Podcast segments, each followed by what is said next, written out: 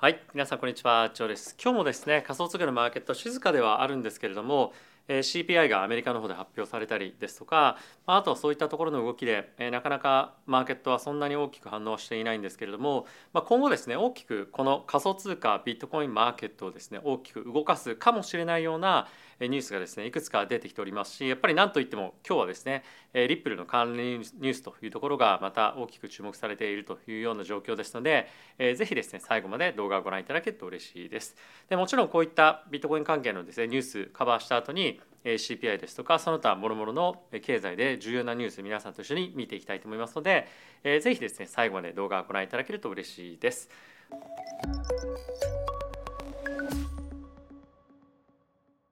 はいということでまずこちらのニュースから見ていきましょう。ニュースというかちょっとデータですね。ビットコインの今のマーケットちょっと見ていく中でオプションマーケットがですね結構面白い動きを見せているなというふうに思ったので皆さんにぜひご紹介させていただければと思っております。でこちらはですね何を表しているかというとオプションマーケットのストライクプライスがですね、ま、どこで多く取引されているかとこれまどういう意味かちょっと分かりづらいなというふうに思うかもしれませんが、えー、つまりですねここの価格この棒線が引いてある価格よりも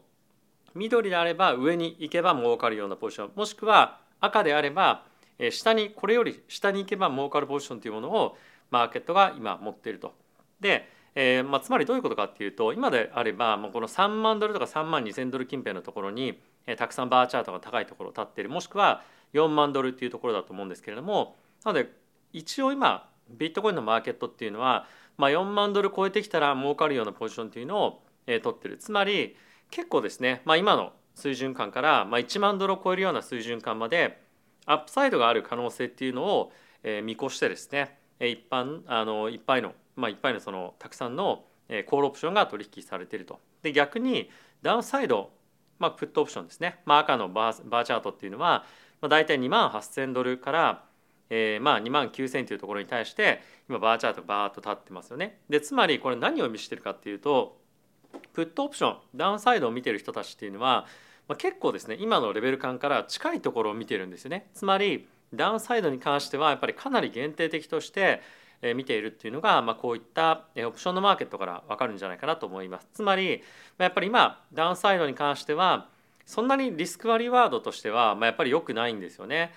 あの短期的なダウンサイドを見ている方はいらっしゃるかもしれませんが、まあ、長期的な観点で言うと、まあ、やっぱりビットコインに関しては上を見てる人たちがまあ多いんじゃないかと思うんですね。やっぱりこの辺りを見てみるとオプションのマーケットの見る重要さっていうのも分かると思いますしまあ、あとはですねどれぐらいのレベル感っていうのを見ながらマーケットが投資をしているか取引をしているかっていうのが分かるので、えー、まあこういったですねデータもたまに見てみると面白いんじゃないかなっていうふうに思います。はいまあ、これ以外のニュースっていうのも皆さんと一緒に見ていきたいと思うんですがまずはですねこちら見ていきましょう。今ですねコインベースベンチャー、まあ、つまりアメリカの上場しているコインベースがえー、持っている投資の部門というか別会社なんですけれども、えー、彼らがですねロケットプールというプロジェクトの RPL というトークンにえー、投資をしましたと。であれこれどういうプロジェクトかっていうといわゆるそのリドと同じで、えー、ステーキングをですねまたできるような、えーまあ、いわゆるそのリキッドステーキングのプラットフォームになっているんですけれども、ここに対して非常に、まあ、結構多くの、まあ、どれぐらいかっていうのは言われていないんですけれども、まあ、相当数のですねトークンを買ったというようなニュースが出てきています。でこれについて一つやっぱり面白いなというふうに思ったのが、え、ここのコインベースベンチャーっていうのはですね基本的にはえ、未上場の会社に対して、え、投資をすることが非常に多いんですよね。にもかかわらず今のタイミングでこういったもうすでに上場しているトークンに対して投資をしていくっていうのはやっぱり今のマーケット環境で上場しているトークンがまあいかに安いかっていうところと、まあ、いかにこのリキッドステーキングのマーケットが注目されてるかっていうところのまあ現れなんじゃないかなというふうに思います。でもう一個ですね合わせて見ておきたいニュースが、えー、こちらですねバイナンスのえバイナンスラボ、まあ、さっきのコインベースベンチャーと同じような位置づけのえエンティティなんですけれども彼らがですね5ミリオン US ドルをカーブ DAO のトークン、まあ、つまりカーブトークンですねに投資をしたと。でここ最近ですねこのカーブについては、まあ、いろんな、まあ、あのニュースも出てきておりまして、まあ、ハッキングとかもありましたけれどもそういうのもあってですね大きく売却されていたようなトークンになっていますと。でカーブに関しては非常にもうある意味このクリプトのマーケットで歴史があるプロジェクトトークンでもありますので、まあ、やっぱりこういったところに対してこのバイナンスラボがですね投資をしているというのは非常に面白いニュースなんじゃないかなというふうに思ってます。で今回ですねこのカーブなんですけれども BNB チェーン上でも今後使えるようにローンチをしていくというような形でさっきのコインベースベンチャーの投資も同じなんですけれども strategic investment のような形で今回投資をしています。なので今回に関しましては当然マーケットで買っているというわけではなくて直接こういったプロジェクトもしくはファウンダーから買っているような投資になっているんですけれども、まあ、そうすることによって大きなディスカウントも得られるんですよね。まあ、例えば大きなディスカウントってどれぐらいかっていうとまあ50%だったりとか、まあ20%時にはもっと大きなディスカウントを得られるようなタイミングっていうのもあるんですけれども、まあ、やっぱりこういったすでに上場もののトークに対してこういったバイナンスラボですとかコインベースベンチャーのようなところが投資をしていくっていうのは、まあ、いかに今のマーケット環境が、まあ、まだまだ悪いかっていうことですよね。まあ、つまり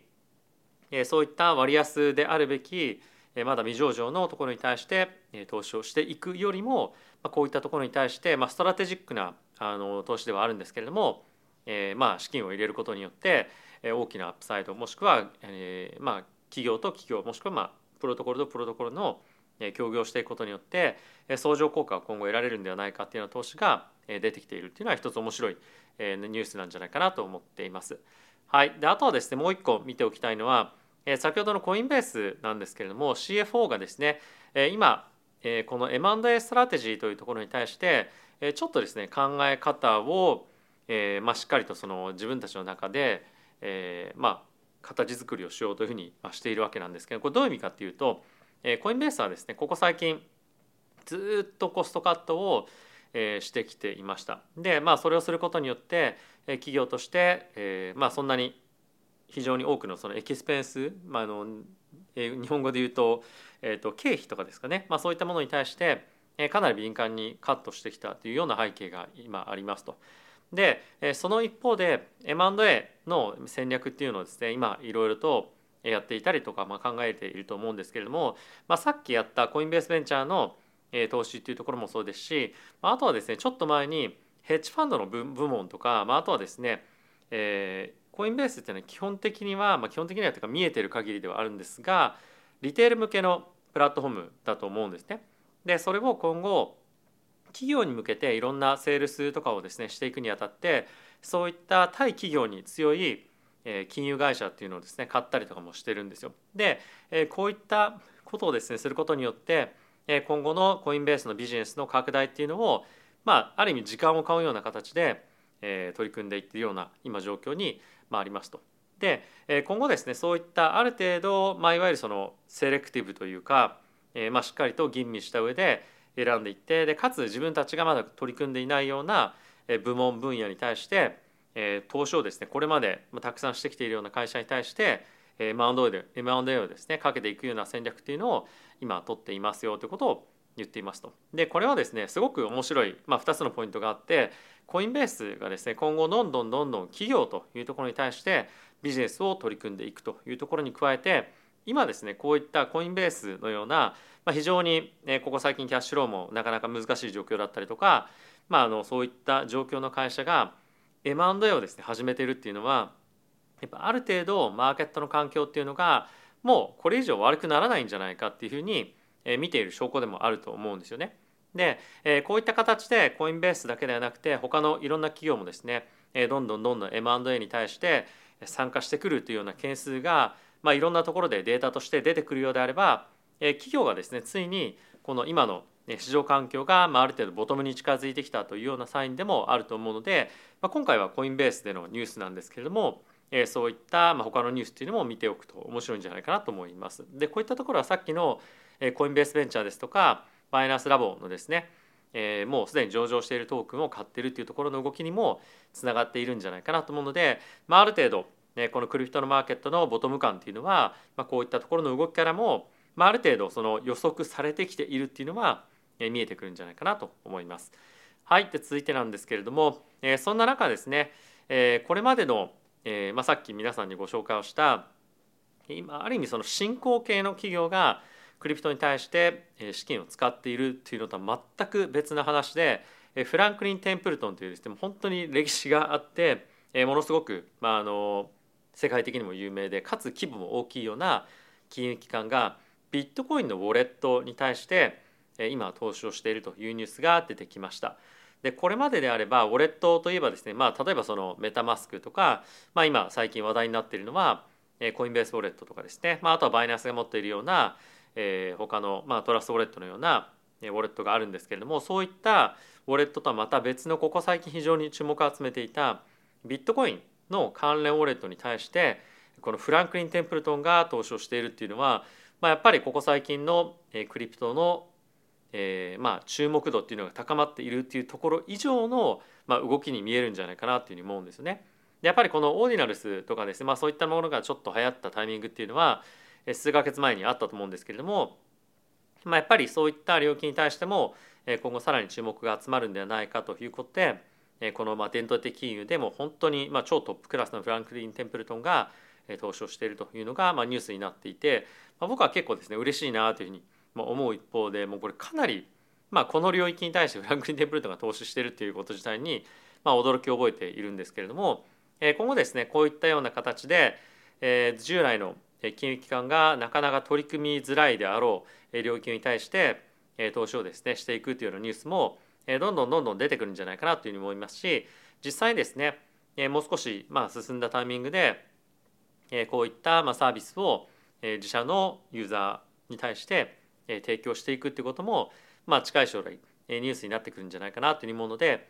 この伝統的金融機関の動きというものは今後も継続してチェックしていきたいなと思っております。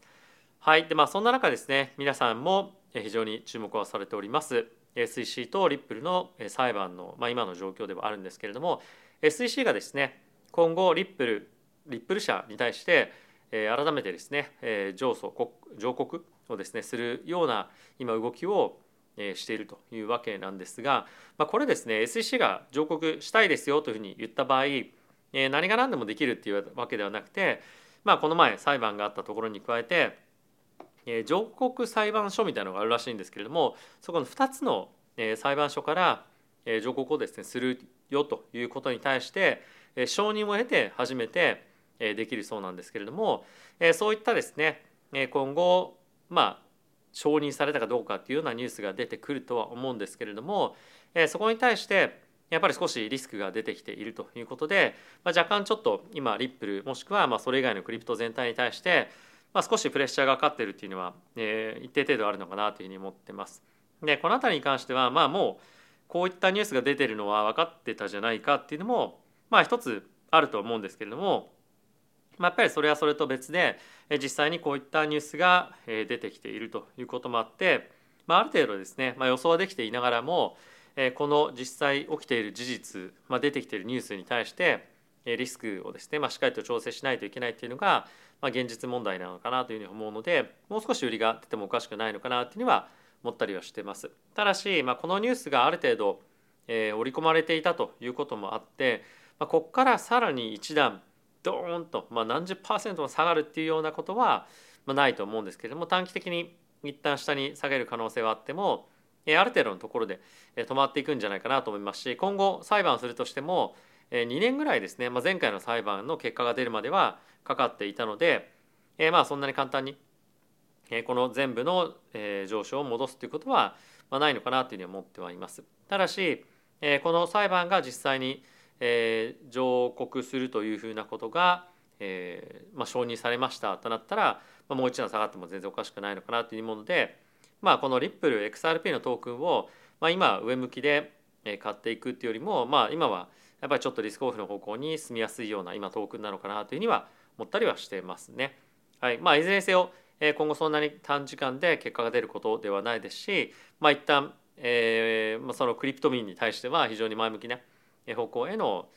まあ、一応結果とはなっているので、えこの、まあ、モメンタムっていうのは、まあ、ある程度維持してくれればいいなというのが、まあ、みんな思ってることなんじゃないかなとは思いますが、まあ、今のあの状況のえ、この何て言うんですかモメンタムといいますかこのこれに対しての結果っていうのはまあ次の判決が出るまではある程度何て言うんですか、まあ、維持されるというか、まあ、それが今の、えまあ、判例になるので、まあ、これはすごくこの領域に対してあのプラスなことだと思いますしまた別の何か裁判があればこの判例がまあ一つ例に出されて、えーまあ、裁判進んでいくということになるのでしばらくの間は、まあ、クリプトのマーケットに対してこの前向きな判例がまあ活用されていくと思うので、まあ、そういった観点では、え、すぐにマイナスになるような、まあ、ニュースではまあ正直全体感としてはないのかなと思います。ただし、まあ、リップル XRP のトークンという観点では、えー、上告することが申請されて、え、かつ承認みたいになると、まあ、短期的にまたネガティブな方向への動きっていうのは気をつけておいた方がいいのかなと思います。はい、続いてはこちら見ていきたいと思うんですが今後ですねクリプトのマーケットが成長していく上でどんなことが必要なのかっていうのを皆さんも考えたことがあると思うんですがトレーディングの会社という観点で考えると今言われているのはオプション取引なんですね。でこのオプション取引っていうのは今なぜ重要かっていうと、まあ、非常にですね機関投資家としては先物もちろんそれ使いやすいっちゃ使いやすいんですけれども、まあ、やっぱり戦略を今後考えていく上でオプションがあるとですねものすごくやっぱり利便性が高かったりとか、まあ、やっぱりリスクが限定的で、えー、まあいろんな戦略をですね構築できるということもあってすごくまあ重宝がられるんですよね。あの先物っていうのはですね、まあ、ある程度マーケットのリクリティとか、まあ、あとはあの流動性の,、まあそのタイミングでのそのボラティティとかも含めて、えー、見ていくと、まあ、なかなかですね、まあ、そのここでエクセキュートできればいいなみたいな感じのことを思っていても予想以上の損失が発生する可能性っていうのも先物だとやっぱりあったりするんですよね、まあ、ストップとか使っていると。なのでまあそういった観点でもやっぱりオプション取引っていうのが機関投資家の中ではまあ好む人がいたりとか、まあ、状況によってはそっちの方がまあコスト的にもアップサイドを狙うにしても安かったりするので非常にまああのいろんな局面でま使いやすいというふうに言われているものなんですけども、まあ、今ですねこのオプション取引っていうのが徐々に徐々に伸びてきています。で僕の周りでもこの領域に対して投資をしたりとか、まあ、あとはこの領域で開発が進んでいるようなプロジェクトもですね今あるんですけれども今後こういったプロジェクトがどんどんどんどん増えてくることによってより機関投資家が入ってきた時今まだそこまで大きく入ってきていないかもしれませんがより多くの機関投資家が入ってきたタイミングでよりですねそのボラティティが、えーまあ、ボラティティがその需要が今後高まっていくんじゃないかなというもので、まあ、この領域すごく僕個人としては楽しみだなというふうに思っています。でちなみにここで言われているのがですね一つ面白いなと思ってデータご紹介をしたいんですが今ですねあの機関投資家の、えー、抱えているお金の金額っていうのがまあ大体50トリリオン円とあすみませんドルというふうに言われてるんですね。でこのうちもちろん全てがこのクリプトのマーケットに来るわけじゃないんですけれどもいかに大きいお金がまだこのクリプトマーケットに向かってくる可能性があるかっていうのがこういった数字を見ても分かるんじゃないかなっていうもので今後ですねもちろんそのスポットビットコイン ETF とかもそうなそうですしまあ、あとはこのオプションマーケットがどんどんどんどん流動性が高まって誰でもまああの好きな規模で参加できるようになればさらにですねこのクリプトのマーケットに対してえ大きく資金を傾けたりとかするプレイヤーが増えてくるんじゃないかなというふうに思ってます。はいまあ、あとはですねもう一点ちょっと面白いなというふうに思ったのは今ですねマイアミの方で今後選挙をですね出ようというふうに考えていらっしゃる政治家の方がいらっしゃるんですけれども政治献金をですね今後えー、ビットコインで受け取りますということを発表していました。でこれはまあすごく一つ面白い取り組みだなと思うんですけれども、まあ、やっぱりマイアミというような、このビットコインに対してフレンドリーな地域性というところもありますし、まあ、こういったことをですね先にかけて発表することによって自分はですねクリプトに対して前向きなあの思いを持ってるんだよというようなアピールにもなるので、まあ、今後ですねこれでどれぐらいの献金が集まるかっていうのは、まあ、一つ面白いかなと思いますしここのマイアミ以外の州でこういった取り組みがどれだけ出てくるかっていうのも一つ面白いようなポイントになってくるんじゃないかなと思います。はい、あとはですね今日発表がありました CPI の内容をちょっと見ていきたいかなと思っております。で7月の CPI の今回発表があったんですけれども、えー、総合指数でいうと3.2%そして、えー、コアですねに関しましては年率換算で4.7%の上昇となりました。ともに予想値よりも若干ですね0.1%ほど低かった数値になっていたので、まあ、株式マーケットリスクマーケットに対してはポジティブな内容ではあったんじゃないかなとは思いますが、まあ、そこまで正直大きな、まあ、予想よりも下がっていたとかっていうわけではなかったので、まあ、これによってものすごくリスクが取られたっていうような感じではあまりまあなかったのかなというふうにえー、思います。まあ反応を見てっていう感じですね。まあ、ただし、まあ、今日の今日ということもあるので、えー、これをですね、まあ、実際にどう捉えて投資家が今後動いていくかっていうのは、まあ、明日以降に持ち越されても全然おかしくないなと思いますので、まあ、今日の動きだけではちょっと判断が難しいのかなというふうに思っています。で、えー、一応ですね、まあ、この中身を見てみると、まあ、ある程度その範囲内ということもあるのと、まあ、あとはですねいろんな方々の発言を見ていると、えー、今後はですね、まあ、ちゃんとこの、えー、コア指数もそうですし、まあ、総合指数もそうなんですけれども、まあ、やっぱり、まあ、ちゃんとコア指数というところがです、一番今はまあ注目されているポイントだと思いますので、まあ、この薄いブルーの方ですね、えー、こちらはまあしっかりと下落しているということもあるので、まあ、やっぱり引き続き、えー、プラスな、まあ、今の状況が続いていくというような感じかなとは思います。でそんな一方でこれに対してどういうふうにじゃああの捉えたらいいのかこれっていうのはまあ素直に喜んでいいのかどうかっていう話がですね今いろいろと出ているんですが、まあ、やっぱりですね先日もありました通り今の金利水準というのである程度ですね今後もっともっと金利を上げたインパクトっていうのがマーケットに対して効いてくるというような状況に今まさにあるということもあって無駄にですね、まあ、上げる必要はないんじゃないかっていうような意見が結構今あのここ最近まだ45名ぐらいしか発言はしていませんがそういった方向感の発言というところが、ま、今は多いんじゃないかなというふうに思っています。で、え今日ですねこの CPI の反応、発表を受けて一応その利上げ織り込み具合ってどうなってるかっていうと、えこれがですねあの9月次のですね9月の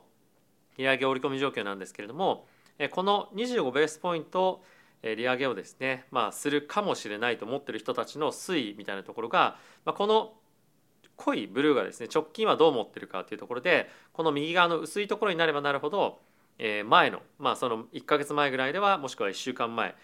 数日前とかっていう感じで、なってるんですがこれやっぱりあの直近になればなるほどどんどんどんどん織り込み具合というのが減ってきていると。で今回ですね今のところ利上げをするんじゃないかっていうふうに言われているような11月の FOMC ですねに関しても同様の推移になっておりまして利上げをですね今後していくかもしれないねというようなパーセンテージがちょっと前まで35%ぐらいあったんですけれども今日という時点では26%ぐらいまで下がってきているので、ま、結構ですねこの利上げ織り込む状況っていうのがえ徐々に下がってきてるっていうのはこういったチャートを見ても分かるんじゃないかなと思いますので、まあ、今日のところはそこまで大きな反応はマーケットにはなかったですが、まあ、この動きっていうのはボディーブローのように今後じわじわ効いてくるんじゃないかなというもので、まあ、今日あのビットコイン仮想通貨のマーケットはそんなに大きな反応はなかったですけれどもこれっていうのはまあ素直にポジティブに捉えていいんじゃないかなと思います。まあ、だからといって今日変えましょうっていうことはなくてマクロの環境で見てみると、まあ、徐々に徐々にプラスな方向感に今ね向かってきているというところはプラスに捉えていいんじゃないかっていう意味で、まあ、聞いていただければなと思っております。はい、で今日ですねマーケット環境どんな感じかっていうとこちらですねまずビットコイン見ていただきたいんですが、まあ、今日のところはですね、まあ、若干じわっと下がっているような形ではあるんですけれどもまあ引き続きレンジ内での推移というところと、まあ、あとはですねここ最近大きく下落していた2万8600、500ドル近辺というところは、まあ、あの当然のごとく、えー、まだまだ維持できていると思いますし、まあ、あとはですねなかなかちょっと流動性がこの薄い8月のタイミングでプラス、えー、あまりカタリスト、まあ、材料がないタイミングで、えー、ちょっと動きづらいタイミングではあると思いますので、えー、この辺りを考えてみると、えー、今の状況で、まあ、大きな下落っていうのはさっきのオプションの,、えーまあ、あのストライクとかっていうのを見てみても、えー、まあ狙いづらいタイミングなんじゃないかなと思います。でちなみにですね今200日移動平均線と、え、プラス100日移動平均線ですねに関しては、ま、非常にサポーティブな、ま、今推移になっていると思いますし、まあ、今の諸々の環境を考えてみると、ま、ちょっと下抜けっていうところは今いろんな観点から、ま、少し考えづらいのかなというふうに個人的には思っています。はいまあ、あとはですね、イーサに関してもこちら、まあ、同様の状況かなというふうに思ってます。まあ、この移動平均線がどうこうっていうところはあの別としても、やっぱりここの200日移動平均線がまあ徐々に徐々に上がってきていて、まあ、こういったところがしっかりしっかりと今後サポートになっていくでしょうし、もう何よりもやっぱりビットコインの行方っていうのが、まあ、今一番大きくマーケットを左右するような要素でもあるので、まあ、そこを見ると底堅さっていうのは引き続き出てくるんじゃないかなと思います。で一応株式のマーケット今日はですねナスダックというところを見てみると、まあ、大きく上昇はしたものの、まあ、そんなにあの非常にポジティブな、まあ、動きでは今日一日単体を見るとですね、まあ、正直なかったのかなと思います。まあ、これは何かすごく大きな、まあ、あのカタリストがあるかっていうと正直そうではなくて、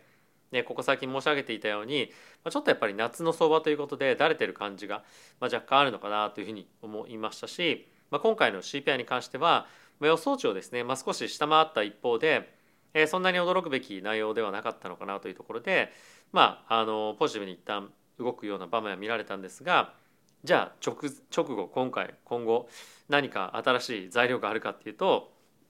え、次の雇用統計とかっていうのも9月の頭なんですよね。なので、まあ、あんまり正直大きなイベントっていうのが、まあ、ジャクソンホールでの、えー、コメントっていうのは今後出てくる一方で、まあ、おそらく真新しい材料っていうのはそこでは出てこないんじゃないかなというふうに思うので、まあ、今年、まあ、この1か月ぐらいは静かなマーケットっていうのが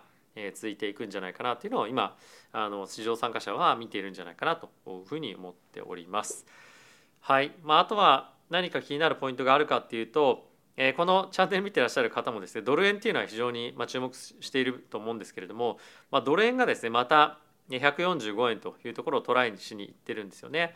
で今日、CPI の発表がま予想値よりも低かったにもかかわらず、まあ、ドル円は急進しているということで、まあ、ちょっとですね、まあ、このドル円の動きっていうのはすごくま読みづらいなというような印象が、えー、ここ最近さらに、えー、強くなってるかなと思います。なかなかやっぱりちょっとドル円とか、まあ、為替っていうのはえすごくやっぱ需給が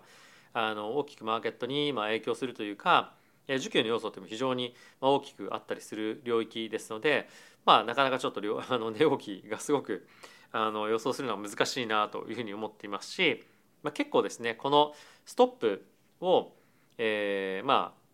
置いていた人たちが結構駆られて上がってしまったっていう要素も、まあ、あの非常に大きくあるんじゃないかなというふうに思っています。まあ、いずれにせよこの145円抜けてくるどうかっていうところが、まあ、一旦まず注目のポイントになると思いますし、えここを抜けてくることによって、えまたちょっと市場の雰囲気っていうところも、え変わってくるんじゃないかなというふうに思いますので、まあ、このドル円関係の推移っていうのは、一つやっぱりあの日本にいながら海外の株とか、まあ、ビットコインですね投資してらっしゃる方は、まあ、注目しておくべき一つポイントになるんじゃないかなと思っております。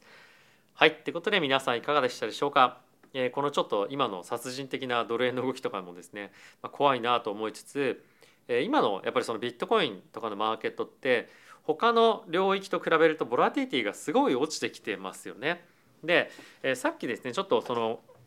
機関投資家が今オプションを取引すごくよくしてるっていうのはオプションのですね今ボラティティが低くなってること、まあ、それはどういう意味かっていうとオプションのですね価格が下がってきてるということなんですね。まあ、つまり、えー、中長期で今後オプションを用いてですね、まあ、アップサイドを狙っていきたいなとかっていうふうに考えていらっしゃる方は、まあ、今オプションが結構まあお買い得のような状況でもあるので、まあ、そういった観点でも今オプションマーケット見てる人が非常に多かったりするんじゃないかなというふうに思っています。はい。まあ、あの今日明日1週間という観点で、えー、オプションをですね買ってもなかなかマーケット動きづらいので、まあ、今後半年とかですね年末とか、まあ、来年の半減期があるような4月、まあ、周りでオプション買ってる人も結構いるんじゃないかなという思うので僕もですねその辺りちょっと見てみても面白いのかなというふうに、まあ、これだけオプションへの,、まあ、その何ですか需要が高まってきているプラスまだまだオプションマーケットの価格っていうのが上がりき上がりきってないというか全然今下がってきているので、まあ、チャンスなんじゃないかなというふうに僕個人としても今捉えています。はいまあ、この辺りなかなかオプションをですね取引したことがあるよっていう方はいらっしゃらないかもしれませんが今皆さんが使っているような海外取引所で、まあ、僕はバイビットを使ってるんですけれどもバイビットとかでちょっとですね今後もし買ったら皆さんにこういった感じで買ってこんな感じの買った後見え方になりますよみたいのはご紹介していきたいかなと思っております。はいということで、えー、あそうだ今日ですねあの今日というかまあ昨日ぐらい、えー、ツイッターの方でちょっと募集させていただいたんですけれども、えー、今後ですね僕がまあいろんなことにちょっともう少しえチャレンジしていきたいなということもあって、えー、このクリプトとか Web3 の分野でえ仕事興味あるよという方がもしいらっしゃいましたらツイッターの方でですね僕はそのツイートを固定ツイートにしているのでえ見ていただいてえ興味があるよという方は、まあ、あの DM いただけると嬉しいなと思ってます。でもちろんあのどんなことやるのっていうのが気になってるポイントだと思うんですけれどもえ皆さんも見てくださる皆さんもどういうことをやりたいかっていうのも、まあ、すごくやっぱりあの一緒にもしやっていく中で重要だと思うんですね。まあ、僕はやりたいから皆さんもえそれについてじゃあ取り組みますっていうよりも皆さんもやりたいことがあって僕もやりたいことがあってそれがマッチして一緒にやっていくってことであればまあ、双方向でおそらくモチベーションが高い状況で取り組めるんじゃないかなというもので、えー、ぜひですね、まあ、そんな志気持ちを持ってらっしゃる方がいらっしゃいましたら、えー、ぜひですね、えー、Twitter の方からご連絡いただければと思っております。はい。ということで皆さん今日も動画ご視聴ありがとうございました。また次回の動画でお会いしましょう。さよなら。